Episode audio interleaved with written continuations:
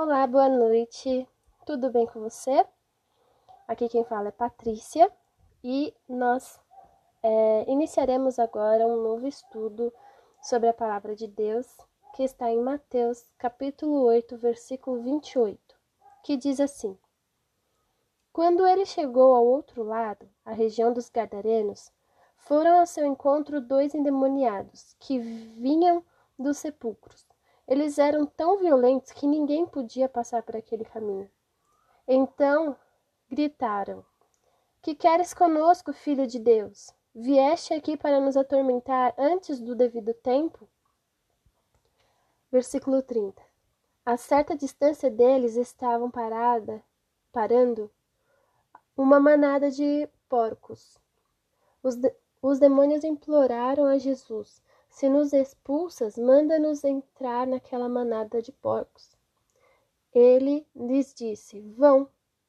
Eles saíram e entraram nos porcos, e toda a manada tirou-se precipício abaixo, em direção ao mar, e morreu afogada. Os que cuidavam dos porcos fugiram, foram à cidade e contaram tudo, inclusive o que acontecera aos endemoniados. Toda a cidade saiu ao encontro de Jesus e, quando o viram, suplicaram-lhe que saísse do território deles. Veja, há muitos, muitos é, ensinamentos que a gente pode tirar né, diariamente. Se a gente lê a Bíblia, amanhã, se a gente lê de novo, a gente vai ter outra visão dentro dessa palavra. Mas Algumas coisas me chamam a atenção nessa passagem. É, esses homens, né, esses endemoniados, esses dois endemoniados, eles eram conhecidos naquela região, né? Porque ninguém poderia passar por aquele trecho ali por eles serem muito violentos. Então, provavelmente toda aquela cidade conhecia esse trecho, conhecia esses dois homens.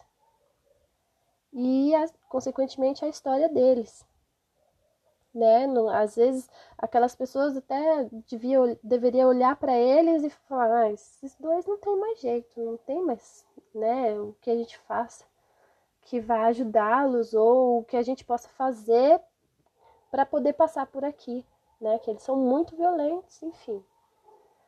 É, o que eu quero é que a gente chegue a, a uma visão sobre essa história é, nesse momento, que esses dois homens sofriam, tinham um tormento na vida deles constantemente.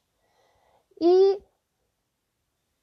veja, para que eles fossem libertos, Jesus teve que tirar deles e colocar nos porcos, né? Ele poderia falar assim: "Ah, não, não quero atender a sua solicitação, né, ao, ao que os, os demônios pediam aqui apenas saia dele e não volte mais, como ele já fez, né? Em determinados momentos da, da Bíblia.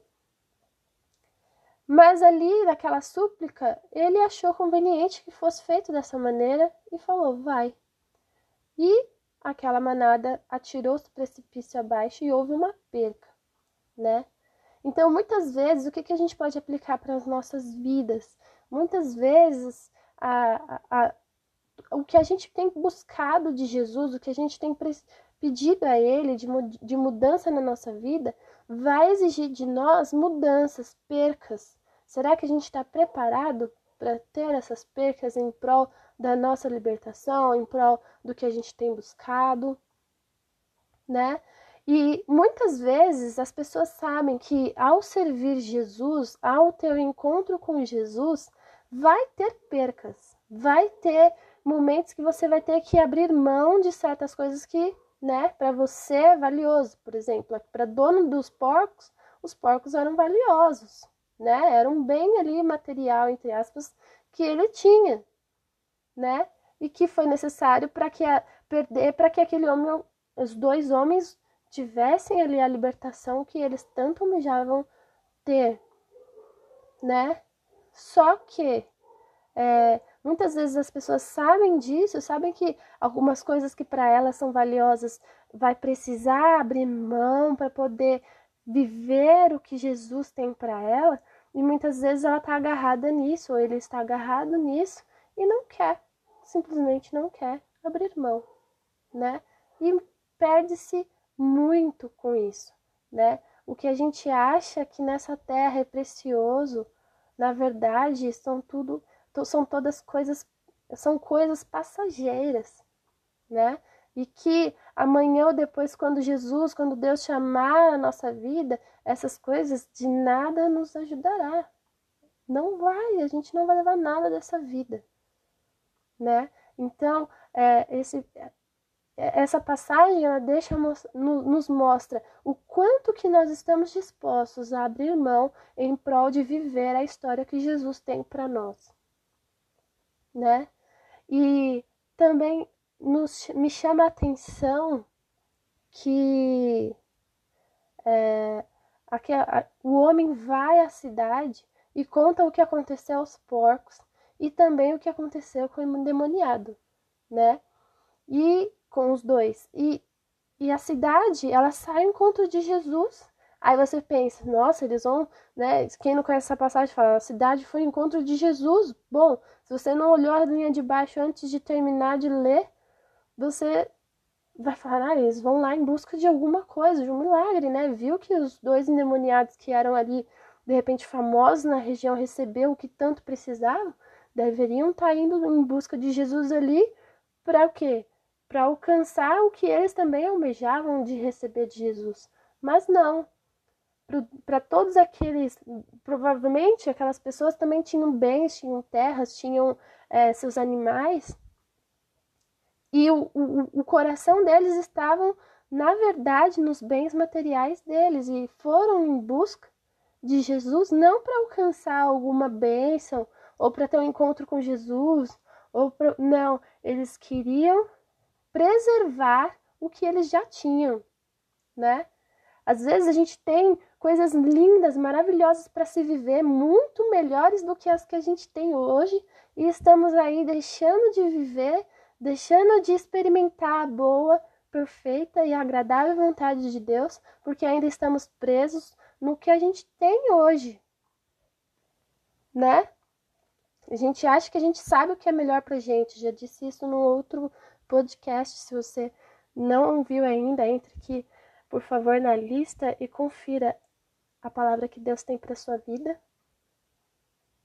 E e muitas vezes a gente deixa de desfrutar coisas ainda melhores que Deus tem para nós, né? E, e, a gente fala assim: ah, mas eu sei o que é melhor para mim. Não, nós não sabemos. Deus é o único que conhece o nosso futuro e Ele, é como um bom pai, só tem coisas maravilhosas para nos dar, né? Bem diz a palavra dele: se nós que somos maus damos coisas boas aos nossos filhos quando eles nos pedem, que dirá o pai que dirá Deus que ele não tem reservado para nós. Então, é, muitas vezes esse receio, esse medo de, de se render a Jesus, se render a, ao que você tanto tem ouvido falar de Jesus, que ele pode fazer, que, né, você tem visto, contemplado testemunhos de pessoas ao seu redor falando de Jesus, mas você não consegue entender o porquê que está todo mundo falando de Jesus. É porque tem pessoas ao nosso redor que experimentou, que arriscou perder as manadas de porcos para poder alcançar um, um, objetivo maior, sabe? É, Jesus fala que aquele que perder a vida por amor de mim a encontrará, né? Não, liter, não, não, não quer dizer literalmente você tirar a sua própria vida, não, deixa bem claro. É investir, é gastar a sua vida fazendo o que Jesus espera que nós façamos. E a gente vai encontrar o sentido da nossa vida, a alegria, a paz que para nós hoje em dia a gente sente que está faltando alguma coisa, mas que na verdade precisamos mesmo, é o que está faltando em nós é gastar a nossa vida em prol do que Jesus deseja de nós.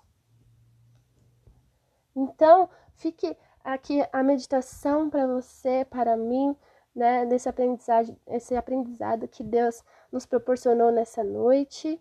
É, noite, porque eu estou gravando no período da noite, mas que a gente possa refletir, que a gente possa é, trazer essa mensagem para o nosso coração. E perguntar a Deus: Deus, o que o Senhor deseja que eu abra mão em prol de eu conhecer o Senhor? O que eu preciso renunciar? Né? A gente tem gastado tanto tempo na internet, nas, no Netflix, não é errado, a gente tem que é, ter os meios de comunicação, momentos de lazer, mas isso não pode ocupar né, o nosso tempo, a nossa atenção 100%. Não, a gente tem que dar prioridade a quem é, de, é devido, né? Deus é a nossa prioridade número um, nosso amor número um. Então, perdão. Então a gente pode então colocar no, é, classificar corretamente na nossa vida, colocar na ordem certa as coisas para que a gente possa é, viver e focar aquilo que Deus tem para a nossa vida, né? Porque a gente às vezes está com as prioridades aí um pouco bagunçadas, mas Deus hoje nos chama, nos convida para renunciar a certas coisas para que a boa e a perfeita vontade de Deus e a agradável vontade de Deus chegue para nossa vida. Amém? E assim eu agradeço a sua atenção, agradeço por você ter ficado até aqui. Que Deus abençoe você, a sua casa, a sua família, e que tudo, tudo que você pedir ao Pai, que Ele possa conceder a você, em nome de Jesus. Amém? Deus abençoe.